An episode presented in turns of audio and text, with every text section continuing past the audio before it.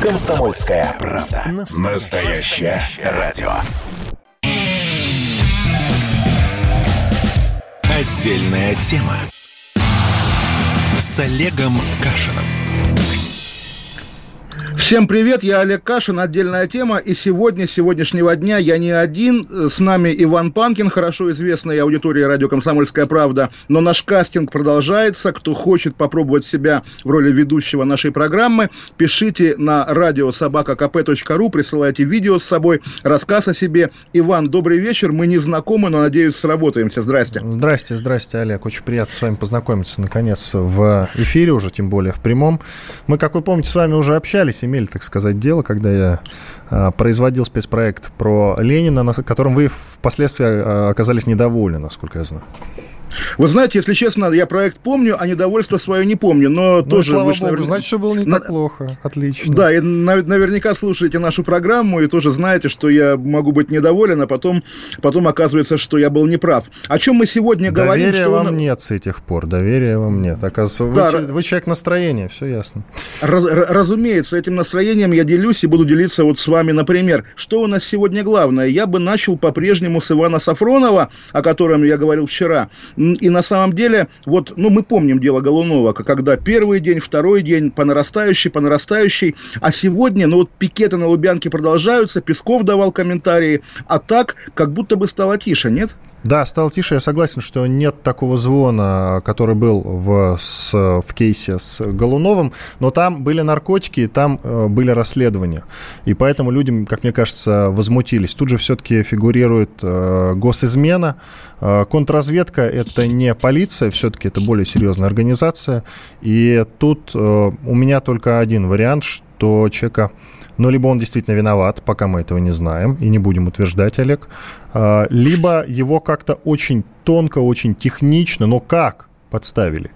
Вот, у меня два но вы, вы знаете, вот да, вы сказали наркотики. Конечно, народная статья 228, а госизмена пока не народная статья. Как раз это Не аргумент... народная, но по ней тоже, она, ее уже называют не резиновой, потому что о, несколько десятков человек по ней сидит, и там Э, все очень, во многих случаях там очень мутно. То есть, э, как вот я, то, что я прочитал, есть такие сведения, что по ней можно засадить кого угодно. Как казалось бы, и в случае с наркотиками, потому что подбросить можно. Тут, вероятно, Нет, та же ну, самая история, все, но... Все-таки массовость по измене, конечно, она не сопоставима. Я и сказал, что там... Меньшая, да, там разумеется. 72 человека, да. что ли, вот чтобы не, не соврать по, вот, по вот, измене. Вот. А То есть по наркотикам, много, сами да. знаете, тысячи, да, абсолютно. Вот. И действительно, плюс, наверное, наложилось много всего, да, потому что, ну вот тоже, вот даже вы меня спросите, а кого посадили? Советника Рогозина, то есть чиновника Роскосмоса, или журналиста? А как отличить бывшего журналиста от действующего журналиста? И действительно, все упирается в то, что речь идет, да, знакомом, к которому какая-то часть э, общества, да, не только журналистского, причем относится очень хорошо. И даже Песков, который сегодня давал комментарии, что, ну, в общем, не стал он его защищать, прямо скажем. Когда год назад Сафронова увольняли из коммерсанта, Песков как раз, ну, не то, что публично выступил в его поддержку, по крайней мере, назвал талантливым журналистом и не ошибся, потому что Иван Сафронов вскоре после этого попал в газету «Ведомости» и тоже там вполне себя ярко и мощно проявил. На самом деле, вот тоже давайте прозвучит в нашем эфире это слово Чехия,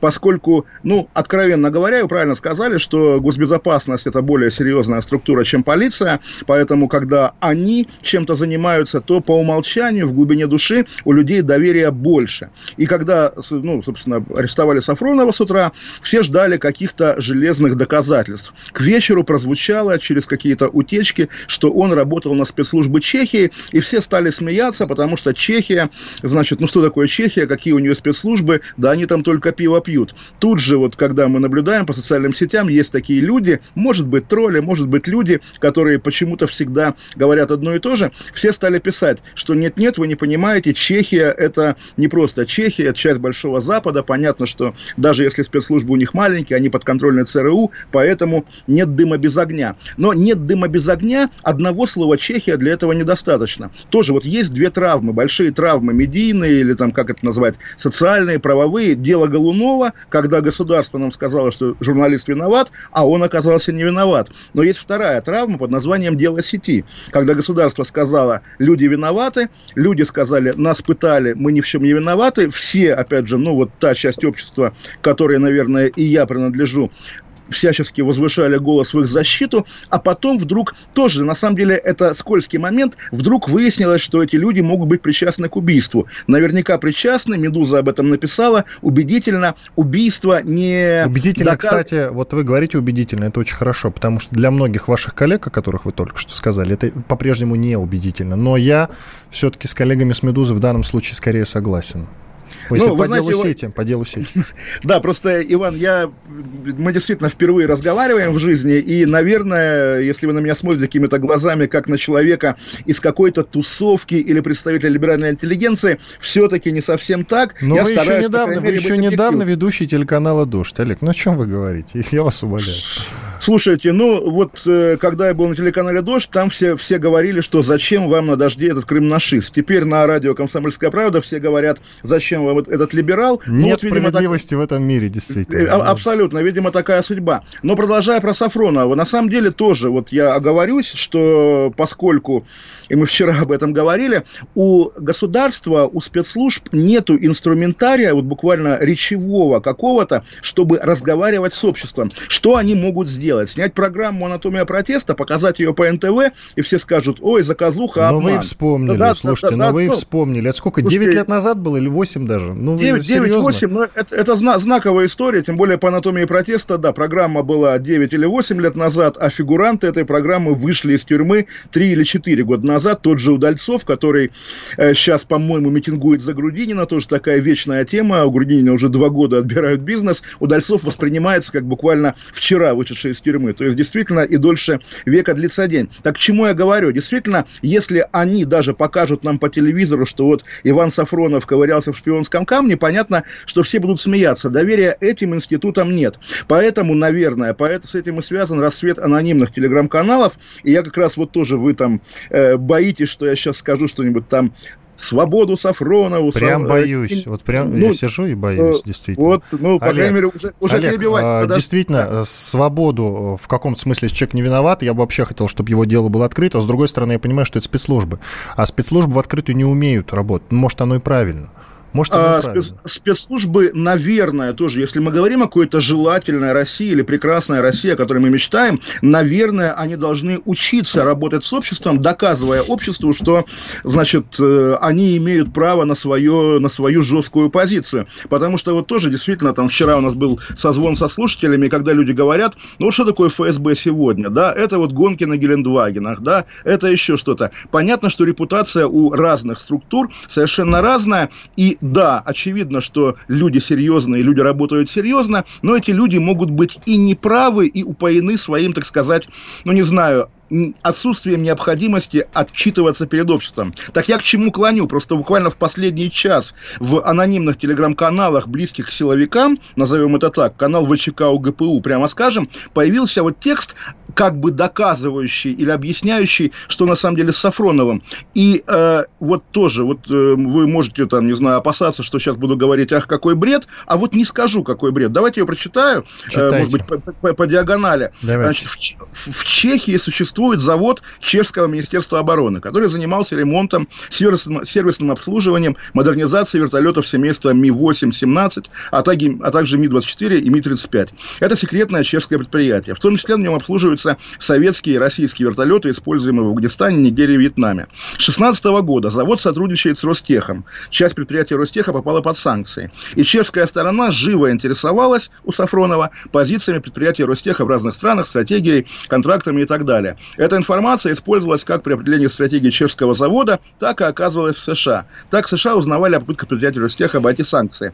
И, собственно, ФСБ полагает, что информацию предоставил Сафронов. В принципе, вот если такой текст был бы вместо вчерашнего пресс-релиза, уже было бы понятнее. И давайте тоже, ну, ни, ни, ни, никакая не фантастика. Вот я журналист, да, или там, ну, на тот момент журналист. Ко мне обращаются, ну, какие-то западные бизнесмены. Говорят, старик, ты разбираешься? Вот там, расскажи, пожалуйста, вот это, это, это. Я им пересказываю свою заметку позавчерашнюю. Говорю, вот, да, там я писал, что там Чемезов, еще что-нибудь. Говорят, отлично, спасибо, очень нам помог, вот тебе 100 долларов. Наверное, это нарушение закона. Но мы также понимаем, что это не тот шпионаж, про который можно снять шпионскую драму. И как с этим быть, решительно непонятно. Да, непонятно. Вы тут намекаете на неосторожность Сафронова, я правильно понимаю? Э, я допускаю. Вот сейчас я прямым текстом скажу. Хорошо, третья версия. Я, я солидарен с вами. Неосторожность. Но ваши коллеги, давайте их будем называть вашими коллегами, э, уже сказали, что мои, Сафрон... мои, но не ваши, да, получается, да. тоже странное ну, А почему странное? Почему странное? Ну, я ча- очень часто не согласен просто с людьми, которые, ну, скажем профи- так, профессия олица- одна, олица- одна, да, олицетворяют э, себя с вашей э, тусовочкой. Вот и все. Но за журналистов, э, за просто за людей я всегда очень переживаю. И за Сафронова сейчас я очень э, переживаю. Так вот, они говорили, эти люди, что э, Сафронов не дурак, здесь я склонен им верить. Поэтому э, вот эта вот тема с, с, с неосторожностью, ну, как с ней быть? Вы знаете, я думаю, у нас сейчас уже начинается перерыв, и после него да. мы вернемся к этой теме, потому что, значит, вы задаете вопрос, я, наверное, должен как-то на него ответить. Действительно Должны. интересная тема. Неопределенность, которая всегда есть вот в разных жизненных сюжетах. Мы живем в 21 веке, а все, даже не то что законы, привычки социальные во многом достались от той эпохи, когда не было, там, не знаю, Google карт, интернета, социальных сетей и так далее. В этом противоречии есть вот некий зазор, куда очень многие проваливаются находится. И здесь, наверное, можно действительно спорить и, может быть, придумывать новые правила. Вернемся, секунд. наверное, да, вернемся после паузы. Давайте продолжим. Иван Панкин и Олег Кашин в студии радио «Комсомольская правда». У нас остается буквально несколько секунд. А, уже не остается. Встретимся после перерыва. С Олегом Кашином. Георгий Бофт. Политолог, журналист, магистр Колумбийского университета – обладатель премии «Золотое перо России» и ведущий радио «Комсомольская правда». Авторскую программу Георгия Георгиевича «Бофт знает». Слушайте каждый четверг в 17.00 по московскому времени. А что такое деньги по сравнению с большой геополитикой? Мы денег тут не считаем. Отдельная тема с Олегом Кашином. Иван Панкин и Олег Кашин по-прежнему. Я в студии радио «Комсомольская правда». Олег Кашин, понятно, где, в Лондоне. Олег, действительно, я да. задаю вопросы. Мы, я напомню нашим слушателям, продолжаем вести тему, по, связанную с задержанием известного журналиста Ивана Сафронова. Он подозревается в госизмене. Это я тоже Известного журналиста и советника Рогозина. Последние два месяца, вот еще раз отмечу, что это тоже дуализм. О ком идет речь? О нашей тусовочке или уже о государственной тусовочке? Непонятно. Но вот мы говорили о неосторожности. Мог ли журналист... Можно я добавлю, и вы скажете про неосторожность? Да. Действительно. Давайте, конечно. Э, вот я ленту открыл, например. Вот она пишет. Сотрудники Федеральной службы безопасности э, приобщили к уголовному делу о госизмене в отношении советника главы Роскосмоса и бывшего журналиста издания «Коммерсант» ведомости Ивана Сафронова два экспертных заключения, которые подтверждают секретность переданных им сведений. И вот здесь опять про неосторожность вопрос в довесок, понимаете? Ну какая тут уже неосторожность? Вот э, тоже, ну я, я не знаю, наверное, по-разному читаем новости. Когда я вижу слово «экспертное заключение» в новостях, я понимаю, что это, соответственно, по умолчанию Филькина грамота, которую пишут ангажированные люди, пытаясь доказать... А шесть томов дела Шесть вот, томов ше- дела. Ш- это как? Шесть, э, э, ну, тоже мне приходилось бывать фигурантом уголовного дела. У меня было 666 томов, потому что 20 томов занимают распечатки, причем цветные, всех моих смс за последние 10 лет. А Допустим, я, кстати, не намекаю буквально... на то, что Сафронов. Нет. Я как бы вам не намекаю, я уточняю. Да, то, то есть, э, да, действительно, 7 томов дела собрать не проблема. Уже Понятно, 7? Не за... Было 6 э, вчера. Э, нет, 7? Э, семь томов видел в заголовках прям, ну окей, давайте, давайте сойдемся ну, 6, на, 6, на, на 6, да, собрать за одну ночь, понятно, семь томов нельзя. Но, но его наверное, же вели, дел... там же говорят, что вели, вот. почту контролировали, и т.д. и т.п. Его, его вели, вопрос когда. Мы говорили о неосторожности, все-таки продолжу как бы на, на нее напирать, тоже показательный момент. Сегодня удивительный пост в фейсбуке политолога Маркова, нам известного хорошо, понятно, человек такой в образе, который постоянно говорит, что российское государство всегда право, если оно не право, то значит, смотри пункт один. Здесь политолог Марков вдруг повторяет вот такую усредненную точку зрения тех людей, которые ходят на пикеты за Сафронова. То есть, да, каждый может оказаться на его месте, любой контакт с Западом может быть чреват, если как бы тебя хотят посадить. И поскольку, ну вот моя версия, я тот же специалист по Маркову, понятно, он и с Майклом Макфолом совместные книги писал, он и на Западе учился, он и преподавал, он действительно уважаемый статусный российский политолог. Я думаю, вот конкретный политолог Марков, как представитель этой социальной группы, буквально испугался, потому что вот та неосторожность, о которой мы говорим, любой разговор, любая консультация, тем более платная консультация западных структур, теперь может быть поводом для уголовного дела, он испугался. Но действительно, это массовая история. Любой, ну там, хорошо, каждый второй, каждый второй либеральный журналист в Москве как-то контактировал по той или иной причине, в том или ином формате, не знаю, на приеме был в посольстве США на День независимости, там, не знаю, все были, там, Соловьев, Маргарита Симонян, кто угодно. Да-да-да, да, и тот же политолог да, Марков был. Тот же политолог, он не вылезает, естественно. Любого при желании можно подверстать к какому-то, значит, какой-то истории про государственное изменение. И вот здесь, как мне кажется, ключевое слово «при желании». По поводу политолога Маркова желания нет, и если он будет по-прежнему таким же политологом Марковым, которого мы знаем и любим, желания и не будет. И если по поводу Ивана Сафронова Сафронова, действительно доброго, хорошего, патриотичного парня, такое желание возникло, то вопрос, кому он перешел дорогу и с кем он поссорился, по-прежнему остается ключевым в этой истории. Вот что я хочу сказать. А, про ключевое я понял. Все-таки вот мы три версии перечислили. Вы какой склоняетесь? Неосторожность. Как... Подождите, нас было, фигурировало виновен, потом неосторожность и еще какая-то э, а, ну, буквально... Подождите, буквально, у нас действительно три было, три варианта. А, буквально месть за, за а, ту точно. А, у нас журналистскую, было... которой он занимался. Да, его подставили, вот. вот три версии, третья подставили. Ну, смотрите, здесь как мне кажется, одна версия, каждая из версий не противоречит другой, и легко можно сделать какую-то гибридную композицию из этих версий.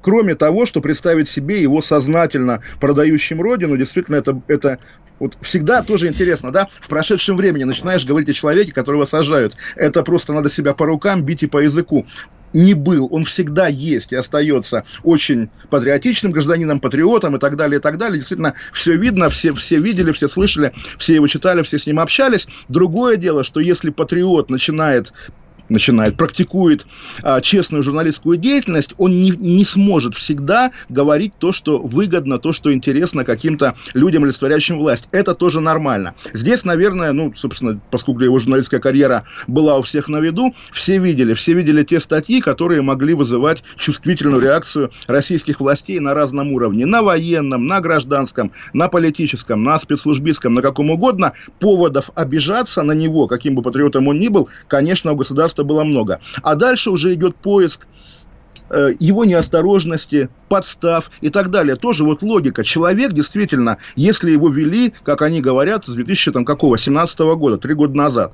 за это время он успел поработать в президентском пуле, а туда действительно Федеральная служба охраны проверяет Кто-то уже, кто уже сказал об этом, действительно, что его вдоль и поперек проверили бы там ФСК. Да, да, да, да действительно, да, одно с другим не сходится. Я, да. кстати, в эту версию действительно, она мне нравится. Это маловероятно абсолютно. Да, плюс к тому совсем свежее трудоустройство. Два месяца назад в Роскосмос человека взяли в секретную режимную организацию. Тут надо Тоже, заметить. Наверное, Тут надо так, заметить, да. что Рогозин, Рогозин уже сказал, что у него нет, не было доступа к секретной информации. Да, но еще интересно, да, что Рогозин сказал, что он остается его советником, или не Рогозин, а представитель Роскосмоса. Его не увольняют из Роскосмоса, и это на самом деле при, вот какой бы ни была развязка, даже если нам завтра покажут там передачу денег резидентам ЦРУ, пока не показали, поведение Роскосмоса вызывает уважение, потому что у нас бывают структуры, конторы, которые сдают своих, более того, не, не очень корректно, и не хочу как бы там особенно бросаться какой-то грязью в коллег, коммерсант Сафронова год назад сдал, когда под каким-то давлением его пришлось уволить. Но сейчас и... поддерживает. Сейчас поддерживает тоже вызывает уважение, хотя, как бы тоже говорил, что я думаю, если, если, если э, руководство коммерсанта расскажет честные обстоятельства того увольнения, многое станет ясно по поводу того, почему случилось это уголовное дело. Есть у меня такое подозрение. Но тоже, Иван, на самом деле, вот мы как-то уходим, как мне кажется, в частности. В целом, потому что, ну, не в вакууме живем, за сутки до Сафронова было дело Прокопьевой, да, когда да. женщину долго судили за ее авторскую колонку, не за шпионаж, не за разглашение разглашение гостайны, а конкретно за мнение, которое тоже вот какие-то эксперты, даже непонятно какие, потому что там речь шла о Хакасском университете, который потом говорил, что у нас нет таких экспертов. Вот ее мариновали и грозило ей 6 лет. До этого было вот тоже очень спорное дело Серебренникова, которое закончилось таким Соломоновым решением. Его признали виновным в хищении адских каких-то гигантских сумм, и, в принципе, за такие суммы вообще-то положено сажать. Но ему дали условный срок, потому что, ну, тоже понятно почему. И вот когда идет череда такого рода событий,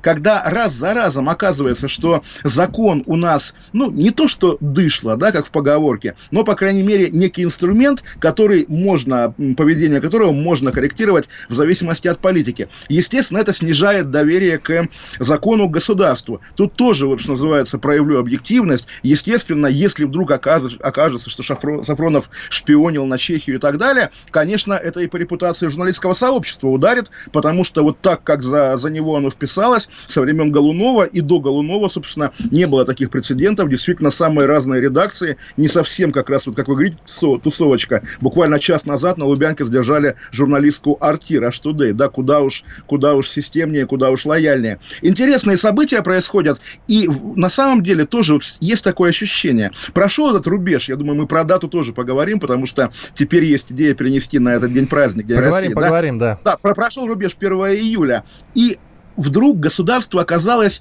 ну, как бы получила еще парочку степеней свободы, может себя вести как-то более, более откровенно, более уверенно. Может Я быть, не понимаю, этом... о чем вы говорите сейчас, поясните, растолкуйте. О каких степенях, вы... что получила, почему, какие степени свободы, не, не понял, ой, еще вот, раз. Э, ой-ой-ой, у меня улетела даже камера от волнения. Почему получила, это тоже вопрос, можно рассуждать про электоральную географию. Только не увлекайтесь сильно, пожалуйста. Да, естественно, естественно, не увлекаюсь, но все-таки, когда у тебя, вот ты Путин, ты Собянин, ты начальник ФСБ, ты кто угодно, у тебя на горизонте маячит всенародное голосование, когда ты хотя бы формально зависишь от общества. И ты стараешься быть добрым, хорошим, там, пушистым, и ты освобождаешь Серебренникова, ты э, не анонсируешь, допустим, тотальное приглашение мигрантов, да, которое было объявлено 2 июля, на следующий день после голосования. Ты стараешься вести себя так, чтобы нравиться обществу. После 1 июля такой потребности, как насущной потребности, у власти сегодня нет, у государства нет. Государство уже не видит на ближайшем горизонте какого-то эпизода, когда оно должно нравиться людям, чтобы они за него, допустим, голосовали или хотя бы не ворчали. Поэтому я думаю, да, конечно, после голосования руки у власти в самом широком смысле оказались чуть более развязаны, чем они были до голосования. Опять-таки, вы это знаете, это вот вами придуманная тема абсолютно. Как, просто Подождите, произошло а некое сочетание нескольких факторов, не более. Произошло да, сочетание сочетание нескольких так. факторов. По Серебренникову решение было принято, как мне кажется, задолго все же до этого а, когда еще даже не было известно, э, снимаем самоизоляцию, не снимаем, по Серебреннику все было понятно. Там связано э, с неосторожностью по работе с деньгами. Вот и все. Вот Второй да. раз звучит слово неосторожность, заметьте. А и еще делать? раз скажу. Мы, мы, я думаю, все люди неосторожные, кроме, может быть, саперов, но при этом почему-то только некоторых неосторожных из толпы неосторожных. А вы знаете, за переход дороги на красный свет тоже не всех штрафуют, вы в курсе? Да, я знаю людей, которых штрафовали за переход э, дороги, допустим, когда они тоже стояли в одиночном пикете или митинговали где-то, или еще что-то. Всякое бывает. Тот же наш друг Верзилов, который... который а попозже про Верзилова, к тому же время да. второй части подходит к концу. Про Поэтому, Верзилова да, обязательно поговорим, он задержан. И про да. перенос праздников. И про, про перенос праздников, праздников а поговорим. Новости. Да, пока, пока новости. новости. Буквально через сколько сейчас у звукорежиссер? 10 секунд через остается. В студии да, радио еще... «Комсомольская правда» Иван Панкин. На связи по скайпу Олег Кашин из, угадайте откуда, из Лондона. тема с Олегом Кашином. Ну что вы за люди такие? Как вам не стыдно? Вам по 40 лет. Что у вас позади? Что вы настоящем? Что впереди? Опомнитесь, пока не поздно. Вот вам мой совет. Ведущие нового утреннего шоу на радио «Комсомольская правда» уже совсем взрослые люди, но ведут себя порой. Особенно, когда собираются все вместе. Они обсуждают, советуют и хулиганят в прямом эфире. С понедельника по пятницу. Начинайте день вместе с программой «Взрослые люди». Ведущие Тутта Ларсон, Валентин Алфимов – Стартуем в 8 утра по московскому времени. Отдельная тема с Олегом Кашиным. Иван Панкин и Олег Кашин по-прежнему с вами. Продолжаем. Продолжаем, и я хотел так лихо говорить про перенос праздника, но перед нет, нет, новостями нет, сначала... вы сказали про Верзилова, да, про Верзилова, Петра Верзилова. Сначала, сначала, действительно, скажем про Верзилова, потому что он э, хорошо свяжется с задержанием как раз Ивана Сафронова. Э, а Только вот, тут дело другое. А почему, почему свяжется с задержанием Потому что задержание, просто потому что задержание. Тема Ой, ну это как вот раз вот тоже, это вы выступаете как такой демшизовый комментатор, у которого все задержания в одну кучу. А я бы как раз не Нет, стал я просто верстаю, я просто, я просто вот как а. верстальщик, понимаете, в данном случае работаю. Я сверстал, значит, э, наш с вами разговор. Это, вот и все. Знаете, как, как, как бывают обложки книг, да, где по названию делают как бы верстальщики практически ошибки. Ну ладно, здесь согласен. Хорошо, так, я, я сделал ошибку, и тем не менее, давайте про Верзилова так. коротко только. После этого закончим уже тему задержания. Мы поговорим действительно про а, перенос, возможный перенос, по крайней мере, есть предложение перенести День России с 12 июня на 1 июля. Вот сейчас поговорим об этом, но сначала по задержанию известного человека, если вы помните такую группу Pussy Riot. Вот, э, собственно, господин Верзилов, Петр Верзилов, ныне а вот издатель Иван, сайта... Сразу, сразу перебью, если вы знаете такой сайт Медиазона, а не А я и говорю, а ныне известный да, как да, издатель да, Медиазоны. Да, да. Я прямо сейчас да. это и говорил, Олег.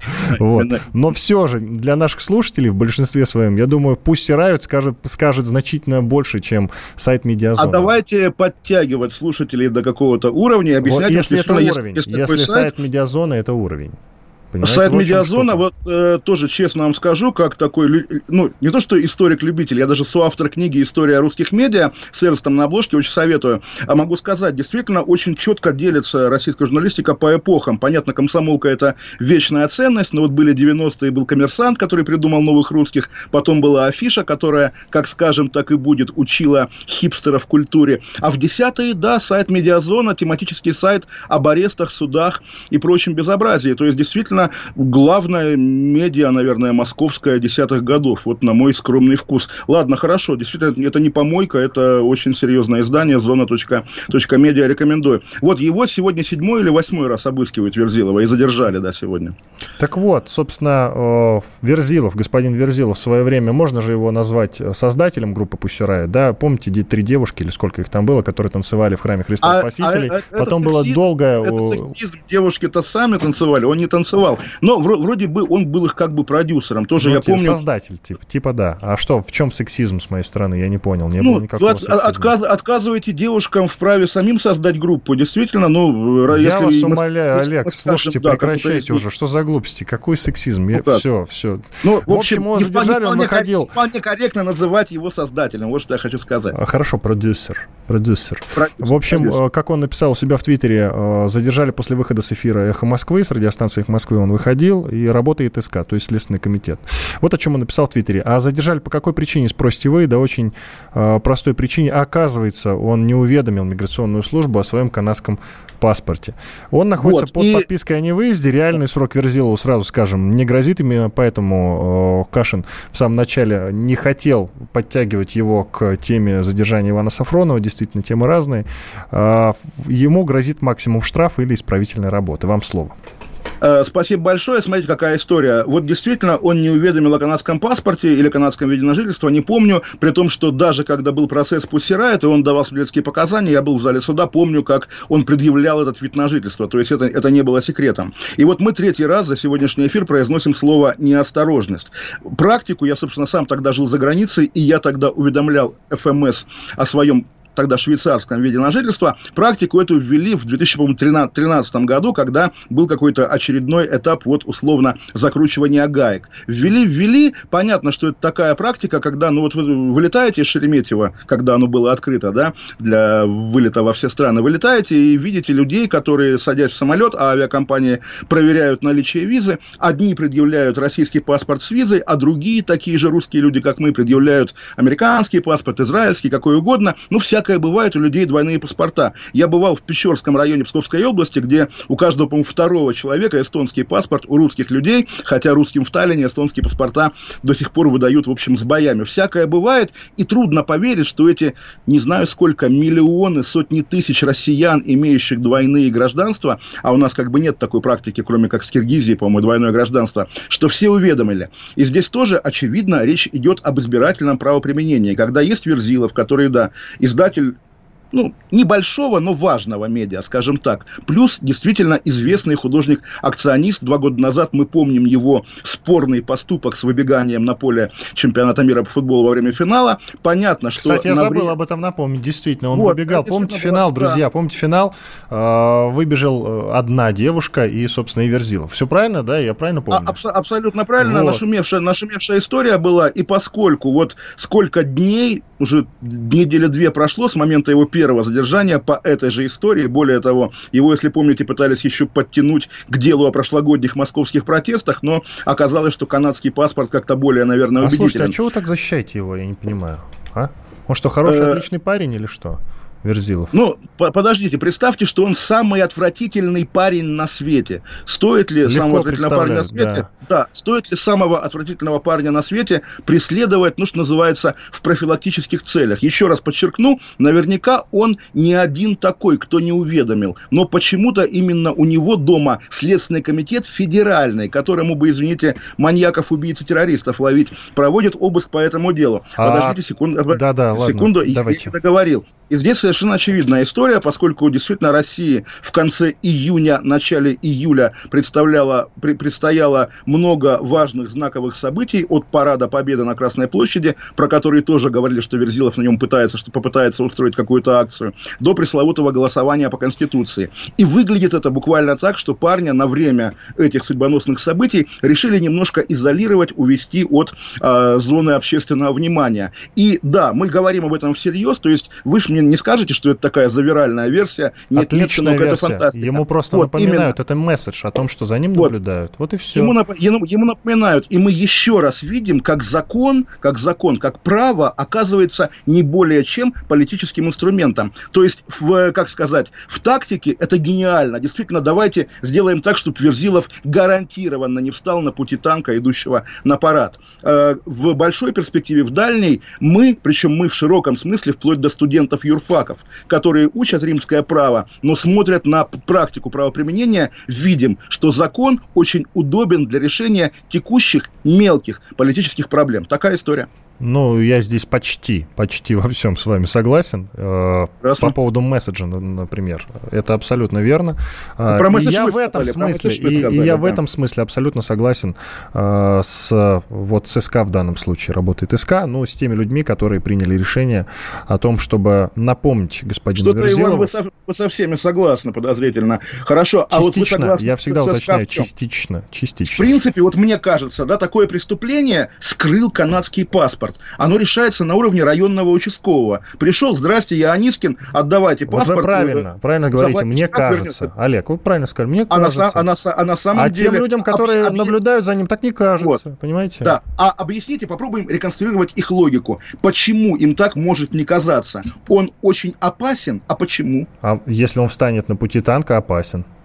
Если он а, стоит а на пути танка, если нечего. он стоит на пути танка, его районный участковый не может как-то остановить, нет, зайти к нему нет, войска. Нет, а нет, а почему? что участковый? Почему? Он только сыграет на этом, как э, глава ФБК Жданов, к нему пришел полицейский, он это обыграл 300 раз и э, выставил полицейского на смеш. Ничего не знаю, если честно, про главу ФБК э, Жданова. Вот недавно была эта история, что к нему пришел полицейский э, уточнить, собственно, не замышляет ли он чего. Может быть, спрашивал по-другому, но глава ФБК Жданов подал это именно так.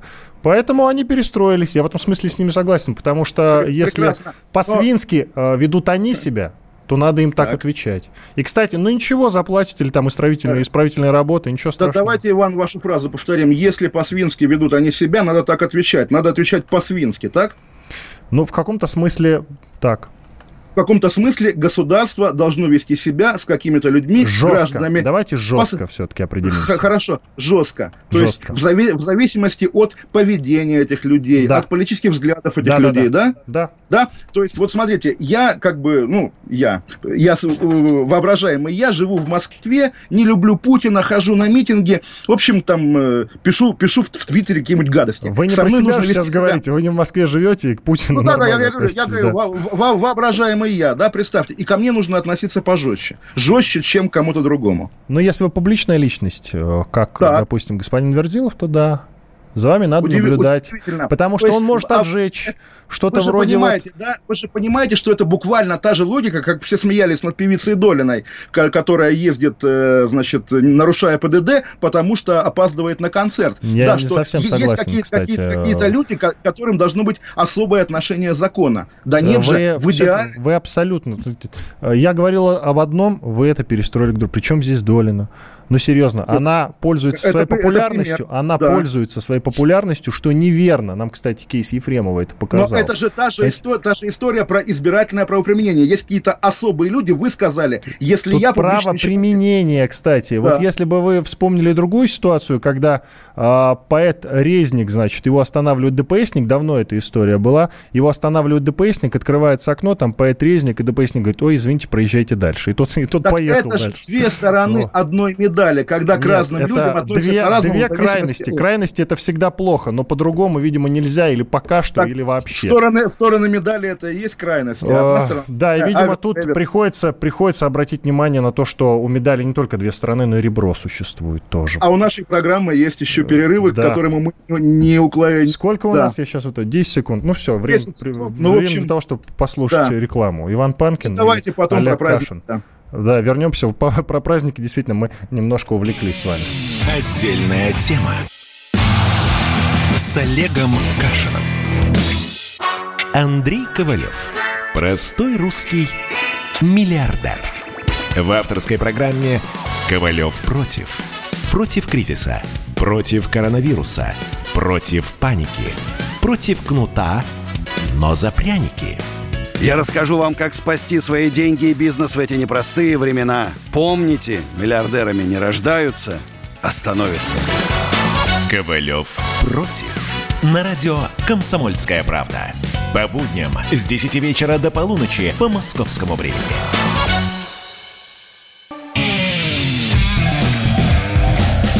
Отдельная тема с Олегом Кашином. Иван Панкин и Олег Кашин по-прежнему с вами. Продолжаем. А, нет, продолжаем, нет, нет, нет, да. не продолжаем. Не продолжаем. Начинаем, Все, по задержаниям, что... по задержаниям хватит. Все, по задержаниям тем закрыто. Да. Просто очень смешно, что в самом начале мы договорились, вот интересная история, спорная, перенос праздников. В итоге дошли до последней, там, не знаю, пятиминутки. Итак, расскажите, что за тема с переносом Дня России на 1 июля? Кто предложил, откуда она взялась, насколько все серьезно?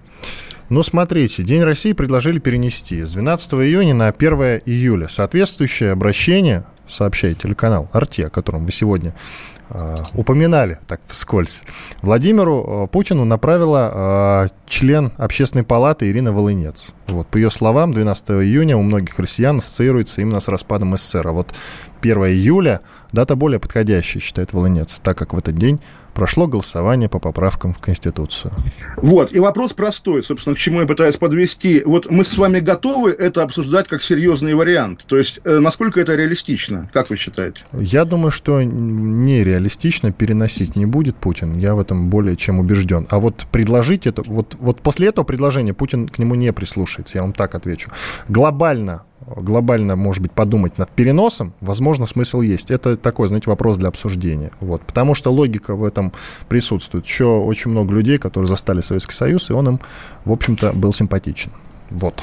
Ну, Давайте номер телефона, кстати, объявим наш и послушаем одного-двух человек. У, друзья, у вот вы... под рукой. Да, 8 друзья, я сейчас скажу. Да, друзья, если вы, допустим, согласны или не согласны с переносом, и почему, только коротко и лаконично, потому что нет у нас много времени, к сожалению, вы можете нам позвонить. Я напоминаю, наш номер 8 800 200 ровно 9702.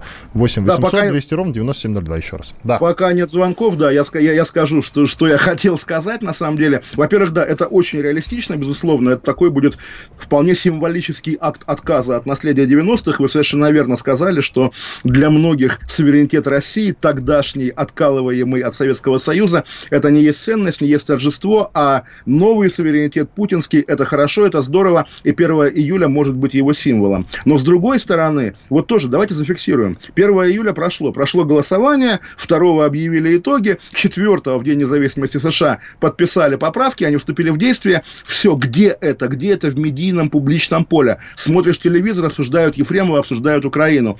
Путин тоже снова говорит про Великую Отечественную войну. Ушла тема, как будто бы и не было этих поправок. Тоже вот удивительное дело. Триумф. Песков говорил, триумфальная победа президента. Почему ее не празднуют? Почему ее не торжествуют? И вот как раз это непразднование указывает на то, что вряд ли 1 июля возможен новый российский праздник. Тоже, если его введут, опять будет такая история, как с, с прошлыми другими новыми праздниками. Не только 12 июня, но и 4 ноября, когда обыватель открывает календарь, ого, сегодня выходной, а я не знал. Праздник не, не такая вещь, которую можно указом ввести, и народ будет праздновать. Это как намоленное место на, на местности, да, вот надо его вначале намолить, а потом и так все поймут, что сегодня праздник, как буквально было с 9 мая. Есть ли у нас звонки? Николай из Москвы. Давайте послушаем. Николай, только послушаем, я вас, Николай. вас слушаем, только лаконично. Прошу вас. Вот я только вот я согласен полностью. Ушла тема э, э, поправок, а, а потому что поправки-то юридически не приняты. В каком смысле закону... они юридически не приняты? Вы о чем? Ну, по закону, чтобы э, внести в Конституцию изменения, все, все субъекты федерации должны проголосовать за а один субъект федерации проголосовал против. Следовательно, по закону поправки в Конституцию не могут быть внесены. Господи. знаете, Николай, немецкий... спасибо большое. Э, да, вот я, я тоже, хоть я и критикую, критикую, да, но с Николаем не согласен, потому что, ну, тоже вот это внесение поправок, оно настолько юридически, что называется, Владимир, давайте послушаем Олег да, Владимира из города Электросталь. Слушаем Владимир вас. из Электростали, конечно. Владимир? Я, я слушаю. Да, говорите, вы не слушаете. Я говорю. Пусть перенесут последний раз на 1 июля. Это ваше мнение. Все понятно. Спасибо большое. Пусть перенесут на 1 июля. Но тут важно еще что, Олег, чтобы вот Терешкова выступила и дату... Я думаю, что все в порядке будет, точно. Вот вы, вы напомнили Терешкова на том же совещании, где она выступала уже благодаря Путина за то, что тот, тот пошел ей навстречу. Там выступила Лахова и одним словом, словом «Радуга» перебила весь эффект от поправок. Все уже забыли, что совещание, где прозвучала «Радуга», «Мороженая радуга», пропаганда ЛГБТ, это было мероприятие, посвященное вступлению в действие, в действие Конституции. И поскольку мы с вами примерно представляем, что кремлевские медиа-менеджеры, ну, не идиоты, по крайней мере, и, в принципе, при желании даже эта фраза могла бы не попасть на ленты информагентств, наверное, наверное, власть сама почему-то хотела бы, чтобы те, тема поправок как можно скорее ушла из сферы нашего внимания. Очень странное поведение для триумфаторов, как мне кажется. А мне кажется, что это не имеет к этому никакого отношения. Еще Сергей из Краснодара послушаем и пойдем дальше уже самостоятельно, без звонков. Сергей, прошу вас. Сергей. Я считаю, что, я считаю, что нужно перенести праздник 12 его как-то никто не воспринимает на 1 июля. Спасибо вам большое за ваше мнение. Ну вот видите, превалирует ну, мнение, да. что надо перенести, ну, значит, надо переносить, слушайте. Или, или вообще отменять. Помните же тоже, ведь нет, совсем нет, нет, недавно нет, нет а подождите, а ведь был период довольно долгий, больше 10 лет, когда 12 декабря был в России выходной, День Конституции. Потом его отменили, да и никто не заметил, но отменили и отменили, все равно же праздник не прижился. И ничего, даже но никто не, не ворчал. Потому вот, что та Конституция выходной. писана кровью. Ну о чем? А этот, может, и ну, приживется, а, кстати а, говоря. А, а это писано не, непонятно чем. И вопрос, Ой, ну все, хватит, деле, вот... начинается, Олег. Вот эти вот не, лондонские... Не, не. Ну все, ну, давайте дальше вот пойдем. Тоже, давайте мораторий, Иван, нам же все-таки еще предстоит как- как-то вести. Давайте слово «Лондон» забаним как аргумент в споре, потому что это пошлый аргумент, противный аргумент, неубедительный аргумент. Давайте не будем ну, говорить хорошо, про Лондон. договорились, договорились. Про Лондон больше ни слова. А из, кстати, вот из влета вот эту лондонскую мелодику «London Goodbye» не убирать, нет, скажите? А, а ее же уже нет. То есть, по-моему, как раз она была с колоколами в прошлой итерации нашей, э, в прошлой инкарнации, инкарнации нашей программы, она была очень крутая. Мне она нравилась гораздо больше. Не, London Goodbye здорово, просто аргумент, а ты сидишь в Лондоне, что ты вообще рассуждаешь? Ну, это какое-то гопничество просто, слушай, это некрасиво. Гопничество, ну ладно, хорошо. Контраргумент с гопничеством хорошо принимается, с гопничеством. Не, не буду выглядеть как гопник, хорошо, никакого Лондона больше. А, я, я все-таки предлагаю закрыть тему с э, праздником, потому что слушатели наши говорят, что надо переносить, ну, значит, ждем реакции Владимира Путина. Что еще остается нам? Но ну, я ну, думаю... чем больше праздников, тем лучше, да, потому что, на самом деле, главный, главный праздник у России все-таки это две недели в начале января. И вот с Нет. этим феномен, феноменом... А почему? Главный есть... праздник 9 мая. Главный, хорошо, главный выходной у России, это две недели в начале января, это тоже аномальная штука, с которой рано или поздно придется что-то делать. Вот даже в плане, ну, я не думаю, что я один такой, самозанятый или работающий на сдельной оплате, получать февральскую зарплату всегда, вот много лет, это какие-то абсолютные слезы, потому что полмесяца ты не работаешь, не зарабатываешь. Об этом нужно думать, и я думаю, мы к этой теме еще когда-нибудь вернемся, потому что тема, ну, интересная, важная, хорошая. Э, к сожалению, вот видите, мы не намного тем успели поговорить, потому что все-таки в какой-то момент, как мне кажется, затянули. Ну да ничего, в принципе, разговор получился Нет, насыщенный. на самом деле тема, тема важная. Все-таки я не думаю, что действительно, когда кого-то задерживают там и 10 секунд. Суды, есть что-то более бодрое, более веселое, более интересное. Правильно, все было Иван сегодня. Панкин, Олег Доволен. Кашин были здесь, да, остались довольны. Всего доброго. Отдельная тема с Олегом Кашином. Красное на черном на черном. Там, где вода, и в небе смешки ломаных стрел, Я руки протягивал вверх, я брал молнии в гость.